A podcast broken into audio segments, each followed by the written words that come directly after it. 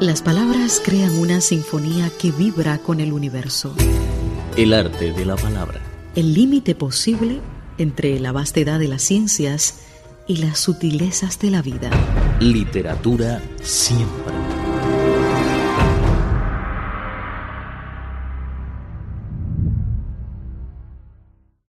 Hola, ¿qué tal amigos? Bienvenidos otra vez al programa El arte de la palabra. Soy Mauricio Percara.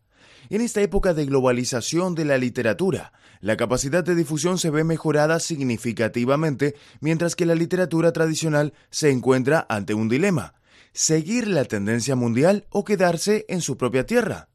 ¿Existirá una forma de escribir para toda la humanidad? A su vez, un literato debe plantearse qué esfuerzo realizar y acerca de qué temática se podría producir una obra con sentido general. Hace poco se publicó la versión en español del libro Las joyas de plata de Chou Da-sin, escritor militar y premio de literatura Mao Tun de 2008. En los años 90 del siglo pasado, Chou Da-sin expresó claramente su concepto de literatura, los verdaderos escritores de todo el mundo, de cualquier país o etnia, usando el idioma que fuera al momento de escribir. Finalmente, dispondrán esos escritos bajo la bandera de por el perfeccionamiento de la humanidad. Después de dos décadas, ya con más experiencias y obras sobresalientes en su haber, Chou aún cree en esa idea. En su opinión, por toda la humanidad. Es el espíritu que se necesita mantener al momento de elegir el tema de escritura. ¿Cómo alcanzar esa meta? En primer lugar, se deben elegir temáticas de interés para todas las naciones y que éstas sean conocidas por gente que habita en todas las regiones. Segundo, la historia que narra debe ser atractiva para otros pueblos. Narraciones extrañas que no logran el reconocimiento de la gente harán que la historia no llegue lejos. Se necesita de mayor paciencia y experiencia para no ser demasiado adulador, pero tampoco egocentrista en la escritura. De acuerdo con Chou, algunas publicaciones populares en el mercado chino son difíciles tanto en hacerse entender como en atraer a lectores extranjeros. Por ejemplo, si escribes exclusivamente sobre tutores en formación autodidacta, será difícil de comprender para quienes no sean de nuestra nación. Es un fenómeno temporal causado por una política de cierto periodo especial del país. Por tanto, les resultará complicado comprender esos sentimientos. Aparte de la selección del tema, Chow expresó que la producción literaria, al final, existe para convidar un pensamiento y generar atención. No es necesario que una obra literaria tenga un determinado valor con el que todo el mundo esté de acuerdo. Sin embargo, si la obra logra ser interesante para lectores con distintos puntos de vista y de diferentes países y los hace pensar respecto a un tema, se considera un éxito del escritor.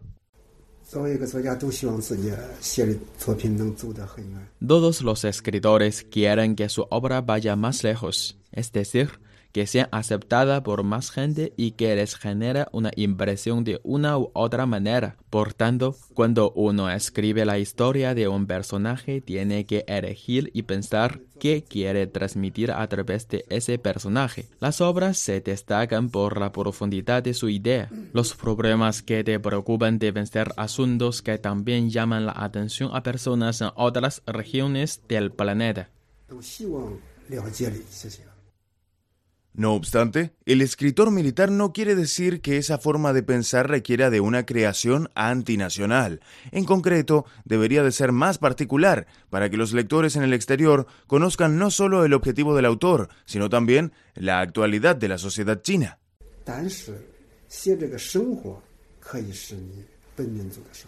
Sin embargo, la vida que uno narra puede ser la de la propia nación. Uno de los motivos por los que leemos los libros extranjeros es para saber cómo viven ellos. La diferencia refrescante nos interesa. Lo más local, especial o nacional será lo más atractivo para los otros. Zhou Ta-ching nació en un pueblo de Nanyang, de la provincia de Henan, en los años 50 del siglo pasado. El pueblo natal es un elemento que nunca está ausente en su producción. La descripción detallada de la vida en la cuenca de Nanyang es una característica de su novela. Cualquier tema que se combina con Nanyang se convierte en una típica historia de esa zona. Destacó Chow que se trata tanto de una necesidad sentimental como de una responsabilidad para él. Nanyang era muy desarrollado en la dinastía Han. Era entonces una de las seis mayores ciudades del país, puesto que pasaba por ahí el río Yangtze. Después se desarrollaron las carreteras y los carros de caballo, entonces decayó el transporte por vía acuática. No obstante, los detalles de esa prosperidad están guardados en la memoria del pueblo y la historia local. Siendo un literato, si no describo ese momento en mis obras, serán memorias muertas para siempre. Las puedo hacer revivir en mis historias. Las joyas de plata, publicada por la editorial China Continental, es una obra paisajística de Nanyang, pero con una visión más amplia. Esta novela corta causó gran sensación hasta la disputa en el siglo pasado porque es una de las obras de la literatura de la parte continental de China que se enfoca en la vida de los homosexuales. Para los asiáticos tradicionales y conservadores, esa publicación tenía un significado especial en miras de adoptar y entender a tal conjunto de personas. El autor comentó que su motivación al escribir esa novela, en un principio, provino de la oportunidad en que conoció, en su infancia, a un joven homosexual de su pueblo. La historia se combina con el arte de la plata, que está desapareciendo en Nanyang. Zhou espera que su obra haga reflexionar a la sociedad.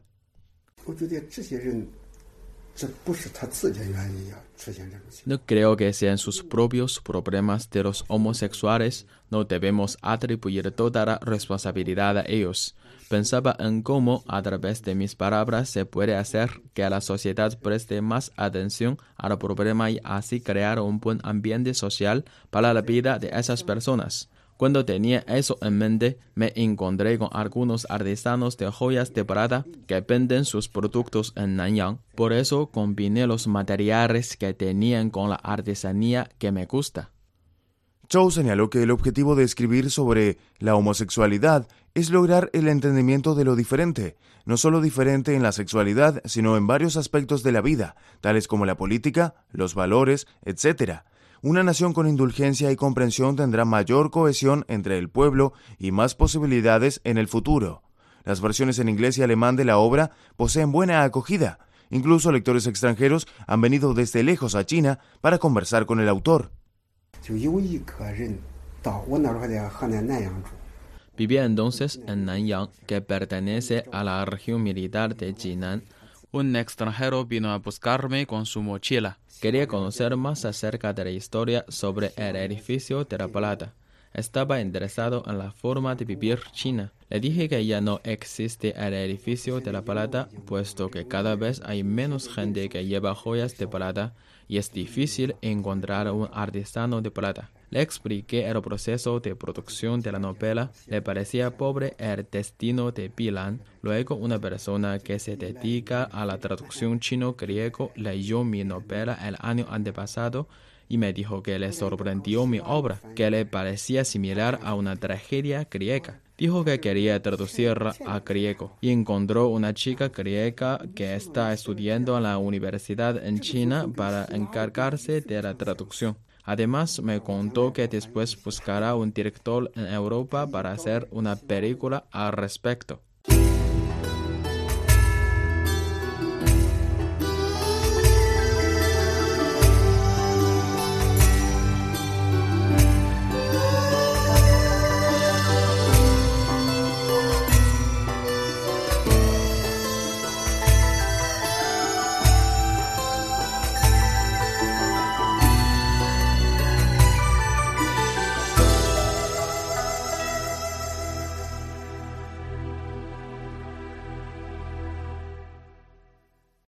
A medida que pasa el tiempo, la historia de China, tanto la empezada por Cao Mi como por Nan Yang, se dirigen hacia la ciudad. La escritura de los literatos de la última generación cambia con la mudanza de su hábitat.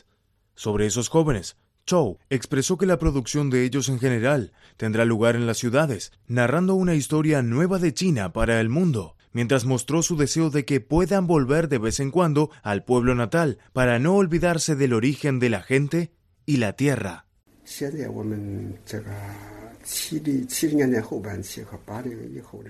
Actualmente los escritores de la segunda mitad de los años 70 y los 80 se criaron en las ciudades. En el futuro decaerá la literatura de los pueblos mientras emerge la de la ciudad. Los literatos de los años 50-60 y la primera mitad de los 70 prestamos atención a la vida del pueblo, lo que ya no es parte de la corriente principal de la vida de los chinos. Para ir hacia adelante y llamar la atención de los lectores, la literatura del país asiático necesitará más narraciones urbanas, lo que es muy importante para mostrar al mundo la actualidad de nuestra nación. Estos días, Zhou Da-Xin está haciendo una visita a algunos países de América Latina con su nueva publicación, Las Joyas de Plata. Si escuchas la noticia de su llegada a tu ciudad, no pierdas la oportunidad de conversar con el escritor militar. Cualquier opinión o comentario pueden compartirlo con nosotros a través de nuestro correo electrónico spa.cri.com.cn. Esperamos sus mensajes. No se vayan, nuestra programación continúa.